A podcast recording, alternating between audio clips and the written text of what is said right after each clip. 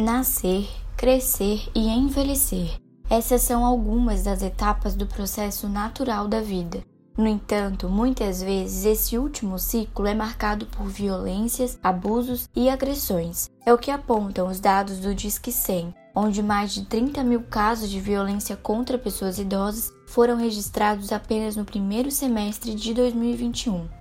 Diante desses números, neste 15 de junho, Dia Mundial de Conscientização da Violência contra a Pessoa Idosa, o Ministério Público de Santa Catarina reforça a importância da proteção dessa população e da garantia dos seus direitos. Entre as principais ações do Ministério Público aqui no estado está o lançamento do protocolo da Rede Intersetorial de Atenção à Pessoa Idosa em Situação de Violência no estado de Santa Catarina, o protocolo PISC.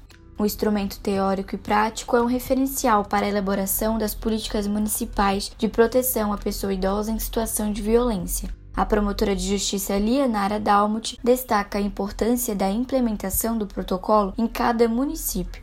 O protocolo de atenção à pessoa idosa em situação de violência é um documento construído por um grupo de trabalho intersetorial que vem desde o ano de 2016 se dedicando ao tema. O lançamento ele marca então a finalização do documento em si e a partida de sua execução. Ele traz um modelo que possibilita que os municípios o adaptem conforme as suas realidades e é de extrema importância para a articulação da rede de atendimento, proporcionando efetividade e qualidade de atendimento às pessoas idosas em situação de violência.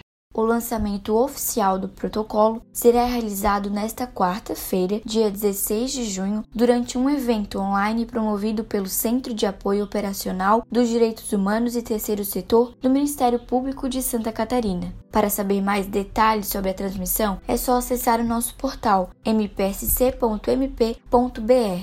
E vale lembrar, é muito importante denunciar todo e qualquer tipo de violência praticada contra a pessoa idosa. Você pode fazer uma denúncia no Disque 100, na Polícia Civil ou Militar ou diretamente no site do Ministério Público. Eu sou Thaís Regina para a Rádio do Ministério Público de Santa Catarina.